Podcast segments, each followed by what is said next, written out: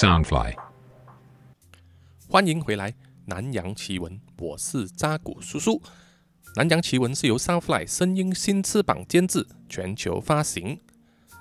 今天录音的时候呢，是到了元宵节，我希望大家就是元宵节快乐。那么还是单身的朋友呢，不知道你们那的你们那边的国家有没有这个抛竿的这个习俗啊？在马来西亚是还是有的，就是说单身的男女呢，会在一些啊固定的地方，比如说很出名的河边啊，或者是公园有河水、有湖的地方，就是会在那个杆上面呢写上他们的联系呃手机号码还有名字，就抛在那个河流或者是湖里面，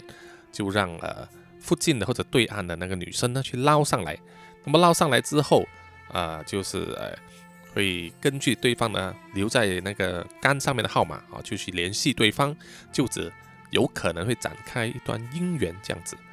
嗯，我不知道这这个有没有效了哈，我但是我知道很多年轻男女会去参加，这也算是一种扩充人脉的方法吧。然后是我昨天呢也带我太太去看了另外一位就是呃肠胃内科的医生，就是给予一个 second opinion 给我的太太，就是关于要割除胆囊这个这件事哈。因为我太太一直就是顾虑说割除了胆囊之后会对身体有什么后遗症或者不方便的地方。那么呃，在另外一位呃医生呢，这位是一位年纪相当大的一位女士啊，看起来非常慈祥，而且很有经验的。那么她也给了一些相当呃有用的意见，而且呢，也就是正式啊破除了一些普通人的迷思。比如说，我的太太一直跟我说啊，她的朋友告诉她说，胆结石呢是不用开刀的吗？不用割胆的吗？只要用镭射就可以把石头击碎了吗？然后这个医生就跟他说，不，这个想法是错误的。用镭射这种东西击碎那个石头呢，是击碎那个肾石，而不是胆结石。哦，肾石在击碎了之后，以前是用超音波嘛，哈，击碎了之后就可以通过排尿把它排出去。但是呃，胆的位置不一样啊，是排不出去的。所以啊，一般上如果你要免除这个胆结石的后患，就必须把胆割掉啊，因为肾。的功能大于胆，所以肾呢没有必要的话，千万不要去割啊！所以功用完全不一样，所以这个是很多人的一些迷失哦。他们就是听说了某一些东西啊，就把好像有点曼曼德拉效应这样子哈，大家都以为那个东西可行。事实上，这种东西还是必须问医生啊，而不是听朋友说了啊。我奉劝各位听众，就是有什么东西就是问专业的医生。然后呃，当然我相信。网络上也有一些传言，大家要多多去查证啊，而不是查一两个所谓的网站啊，就证明说这个东西就是真的。好，本集呢啊，就和听众们来聊聊一个发生在这个澳洲墨尔本的一一宗连续性侵以及杀人的案件。这个是非当年是非常的轰动，而且呢，到现在还没有找到凶手啊，这个是令人担心的问题。凶手还没有找到，也完全不知道他是谁。到了二零二一年呢，就是呃最后一名受害者啊，最后一名这个死者的二十周年死祭了。那么这一宗惨无人道的悬案呢，至今啊没有被打破，而被这个澳洲称为“残酷先生”啊，Mr. Cruel 的这个凶手呢，依然就是逍遥法外的。当年呢啊，当时是一九九一年的一个学校假期。三名这个小女孩呢，啊，她就坐在家里的这个房间，在里面看电视。电视上面呢是播放着这个玛丽莲梦露的这个纪录片，啊，有一些年轻的朋友可能不知道，玛丽莲梦露呢就是当年啊七八十年代的时候，一位美国非常有名的一位明星啊，女明星啊，算是一个性感偶像。那么这三位小女孩呢，她们是亲姐妹哦。十三岁的就是叫做 Carmen Chan 啊，陈佳敏这位小女孩。她是啊姐姐，她负责照看两位比较啊年幼的妹妹，就是九岁的卡里，还有七岁的 Karen。那么他们的父母呢啊正在这个十分钟车程之外啊，位于这个墨尔本西北部这个叫 Templestowe 的这个地方啊，开了一家中式的餐厅啊，在里面工作。因为是他们自己开的嘛哦，所以生意很不错，就常常忙不过来，而且呃工作时间很长。那么大家都知道啊，只要是呃就是华人啊，在外国的话，通常都是开餐厅，而且呢，几乎是三一年三百六十五天不休息的，哈哈，就是能赚多少钱就赚多少钱了啊，拼命的工作。因为这样子呢，哈，呃，父母常常不在身边，所以就培养了他的孩子的这个独立性。那么这个大的姐姐呢，卡敏茜啊，陈佳敏呢，是非常的懂事的啊，非常的独立，只要父母不在，她就负责照看啊两位妹妹，从来呢都没有丝毫含糊这样子。到了当天晚上九点钟左右，那么两位妹妹卡里和 Karen 呢，哦，因为有一点肚子饿，就跑去这个厨房啊，要找一点东西吃，就发现了，哎，家里突然间出现了一个不知道身份的男人，他戴着的头套就是一般上劫匪或者是特种部队会用的那一种，就是黑色的头套，里面只有三个洞，露出一双眼睛还有嘴巴的。但是这个男人的头套呢，啊，是经过特别改造的。他自己就是在这个双眼还有嘴巴的腹部分呢，就是用白色的丝线缝得比较密，啊，缝得比较紧密，所以就很难看得出哦，从这个洞里面露出来的他本来的这个面目。这个男人手上呢，还拿着一把闪闪发亮的刀子。那个男人就将卡里和 Karen 啊。强压进去这个房子里面啊，把他们推进去一个漆黑的衣柜里面，然后关上这个衣柜的门，在外面用东西呢挡住，啊，就是把等于把他们呢囚禁在这个衣柜里面了。那么在这个衣柜里面漆黑一片，这两位受到惊吓的这个小女孩呢，卡里和 Karen 啊，当时当然是非常非常的惊慌。但是过了一段一小段时间哦，啊，他们稍微冷静下来的时候，他们就成功啊，用力的合力一起推开了这个衣柜的门，逃了出来。他们逃出来之后，就大声的呼叫他们的姐姐陈佳敏的名字，但是呢，在整个房子里面呢，跑遍了都没有找到陈佳敏啊，也没有听到她的回应。这两姐妹呢，其实并不知道陈佳敏呢，就在这个夜色之中被这个男人。拐走了，从此后就人间蒸发，留下来的唯一线索呢，就是这个男人用这个喷漆啊，喷漆罐在陈家的一部车子上面喷上了一段文字，上面是写着 “Payback more to come”，也就是说报酬啊陆续有来的意思。当陈家的父母下班回家，就发现大事不妙，女儿居然被绑架了哈。于是就马上报警了。澳洲的警方就马上安排了这个搜索队，还有这个线报的热线哦，并且在各大报章还有新闻上就发布了陈家敏的照片，还有根据这个小孩子的描述所画出来的这个黑色头套男人的图画，希望公众呢能够提供任何可以啊有用的这个情报啊，能够留意到陈家敏或者是这个神秘黑色头套男人的行踪。那么陈家敏的母亲呢，甚至还亲自上电视上面哦，公开的呼吁，就是声泪俱下的，能够对这个绑架女儿的疑犯呢喊话，希望他能够呢释放他的女儿啊。可惜呢，好几个月下来啊，都完全没有任何消息，没有得到任何有用的线报。那么警方的调查呢，也是一无所获了。就这样子过了一段漫长的时间，差不多到了。陈家敏被绑架快要一周年的时候啊，就是快到绑架一周年的四天之前，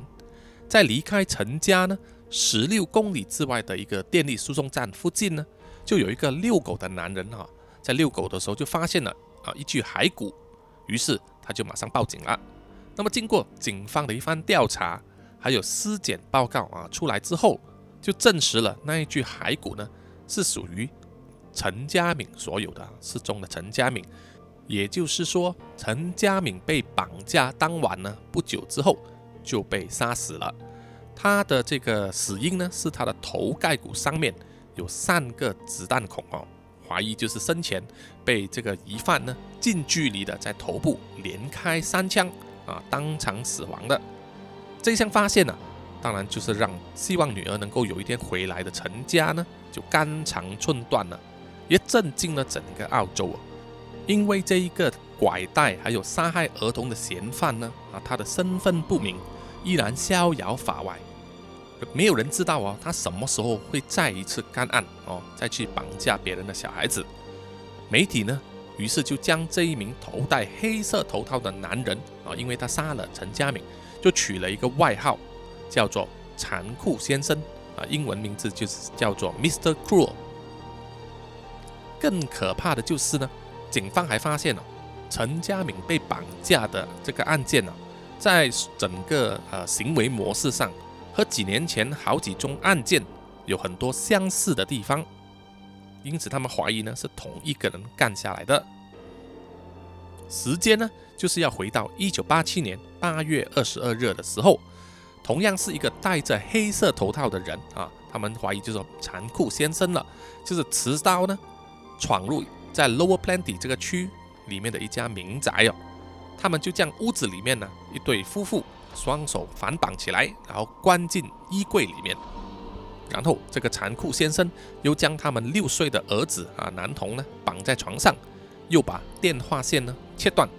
最后呢他就命令啊他们一个十一岁的女儿呢去刷牙，啊要确认他把牙齿都刷干净之后，这位残酷先生呢。就将这个可怜的十一岁小女孩性侵了。十六个月之后，也就是一九八八年十二月二十七日，啊，刚过圣诞节不久，残酷先生呢，啊，又干案了。他又闯入了墨尔本另外一个郊区，叫做 Ringwood 啊的一家民宅里面。屋主里面呢的这一对夫妇呢，就是 John and Julie Wills。他们在睡梦中惊醒啊，就发现了。他们眼前就是一个戴着黑色头套的男人啊，持枪啊威胁他们，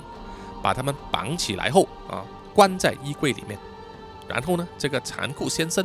就走进了他四个女儿一起睡的这个睡房。当时呢，十岁的这个小女孩 Sharon 当时就是在装睡，但是呢，这个残酷先生却叫了 Sharon 的名字，啊，就惊动了这个 Sharon，于是。残酷先生呢，就用胶带把他的嘴巴和双眼贴起来啊，蒙上，然后就把他带走了。John 和 Julie Wills 啊这一对夫妇呢，当然是拼命挣扎了，最后就是成功松绑啊，逃脱之后就马上报警了，希望能够争取时间呐，最快的能够找回被拐带的女儿 Sharon。幸运的是啊，整整一天之后，Sharon 呢就在一所学校外面呢被发现。他并没有就是生命危险，只是他身上呢穿着的是一件男人的上衣。Sharon 在获救之后呢，啊，就对这个警察说，他回忆起当时被这个残酷先生绑架之后啊，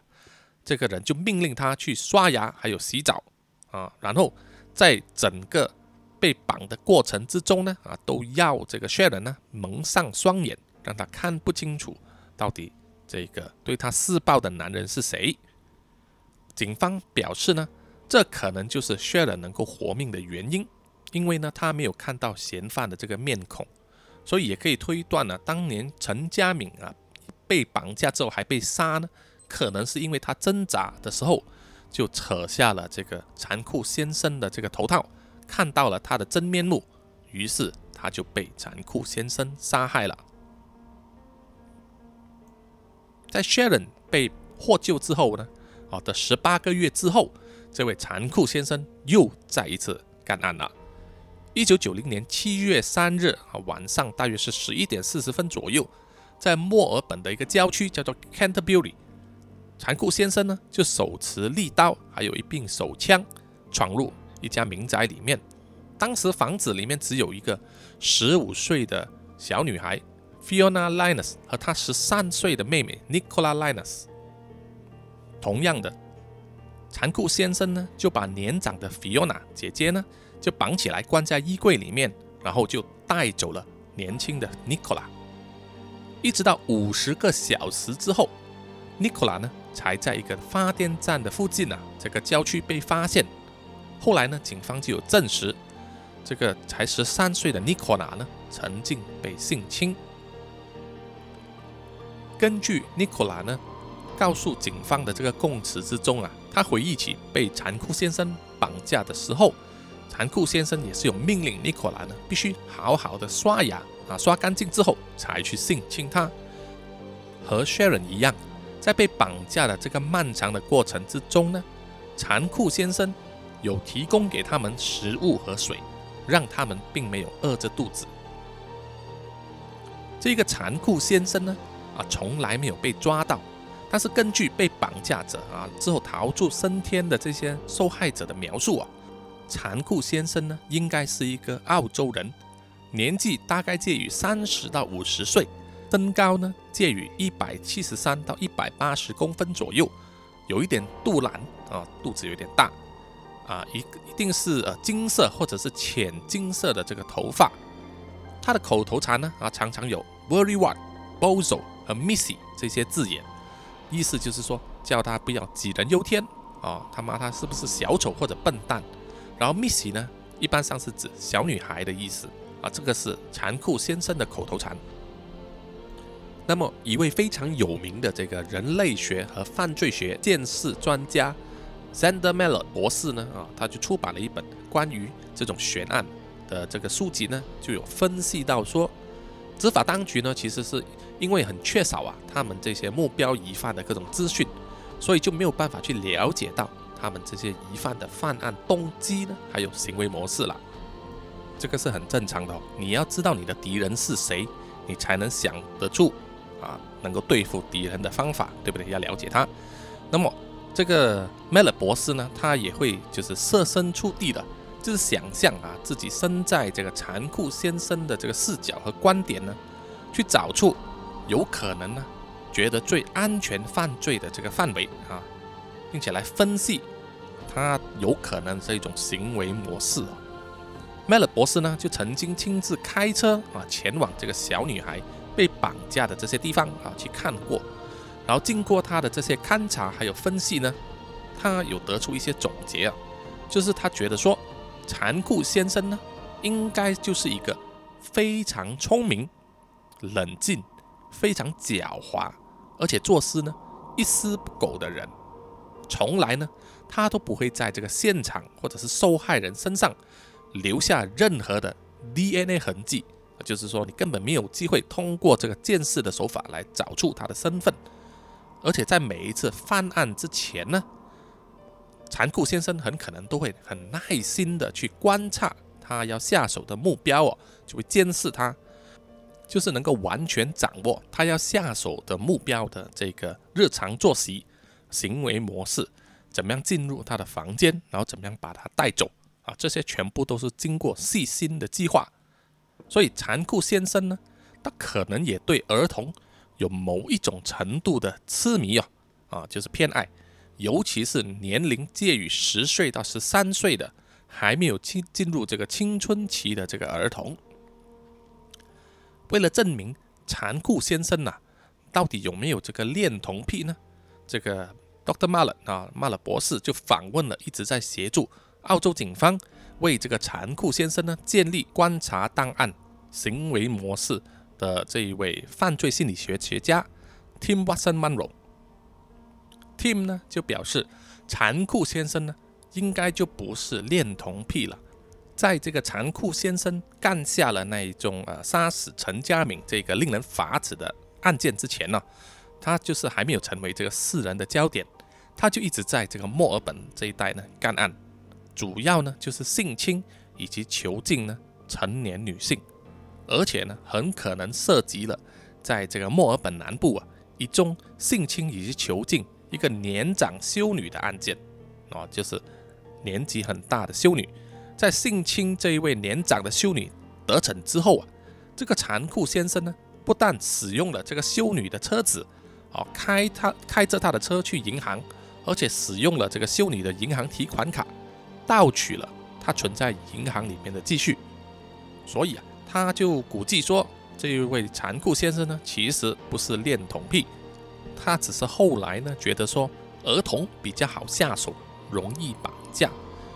Tim 也表示说呢，残酷先生很懂得避开啊，或者是避免留下所有的 DNA 痕迹哦，表示说他很熟悉这个 DNA 鉴识的这个程序。所以啊，有怀疑说他可能当过警察，或者是这一些执法部门。因为呢，残酷先生行事呢，从来就不留下任何的痕迹，警察呢根本没有办法查到到底这个残酷先生的真实身份是什么，所以啊，警方就悬红了啊，就是出了这个 one 的一百万美金，相等于台币三千万啊，三千多万，给任何可以提供有用的线索的人啊，希望能够抓到这个残酷先生。一部分的这个调查员呢，还有心理学家也认为说，这种连续犯罪的这种罪犯呢，其实是不会被警方吓到的哦，他不会害怕警方。残酷先生之所以在上一名这个受害者陈家敏死亡之后销声匿迹了啊，一直到现在已经长达二十年了的可能性呢啊，可能是因为呃，残酷先生可能已经离开了墨尔本。逃到这个海外，或者去了其他的地方呢作案，所以还没有被查到，甚至呢有可能某一些原因啊被抓到啊囚禁起来，或者是死掉了也说不定，就变成了这个残酷先生的真实身份呢一直是一个谜。除此之外呢，其实警方啊也有对这个残酷先生的这个身份提出另外一项推测。就是说，有些人推测这个残酷先生可能和美国非常有名的这个连续杀人犯金州杀手啊，叫做 Golden State Killer，荆州杀手是同一个人，但是他们其实并没有办法找到一个很确凿的证据，能够借呃能够确实他们两个人有关联。这个被称为荆州杀手的人呢，他的真实名字叫做 Joseph James DeAngelo，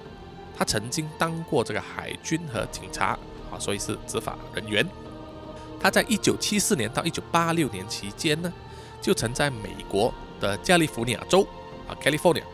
犯下了至少十二起这个谋杀案，五十多起的强奸案，还有超过一百起呢这种盗窃案件，非常的猖狂。他在二零一八年四月被捕的时候，他是跟他的家人住在一起。二零零八年呢八月二十一日呢，他就被这个法院啊美国法院判处终身监禁。他现在还在坐牢，所以有没有可能这个荆州杀手呢？当年在加利福尼亚州犯了这么多起案件之后，他逃到来澳洲，然后就干下了这一些呃绑架还有性侵之案，然后一直到陈家敏遇害之后，他又逃回去这个美国呢？啊，然后在美国被逮捕，然后坐牢呢？呃，我们现在没有办法得到一个确认的说法，所以这件事呢？永远就留在所有人的猜测之中啊！除非啊有一天又再有一个残酷先生犯案了，我们才能继续追踪下去。当然，没有人希望说会有下一个受害人出现，所以也奉劝大家，就是说要看住啊自己的孩子，也要多多留意家里的这个安全问题。呃，我相信在这个呃台湾呢，或者是华人社会的国家呢，大家都很注重这个安全。啊，非常注重这个门窗啊，这些东西，家里一般上都会加上这个铁门啊、铁花啊、门窗这些东西都会锁起来。有时候就是根本就像一个牢笼这样子，对吧？哈，有些人会这样子取笑。那么在外国呢，啊，尤其是这种啊白人的社会，他们就偏向，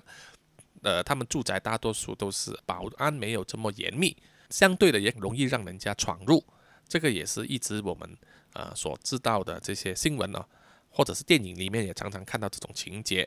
所以还是希望大家说要注意这个家庭的安全啊。毕竟那个家里是每一个人的避风港，当然是要越安全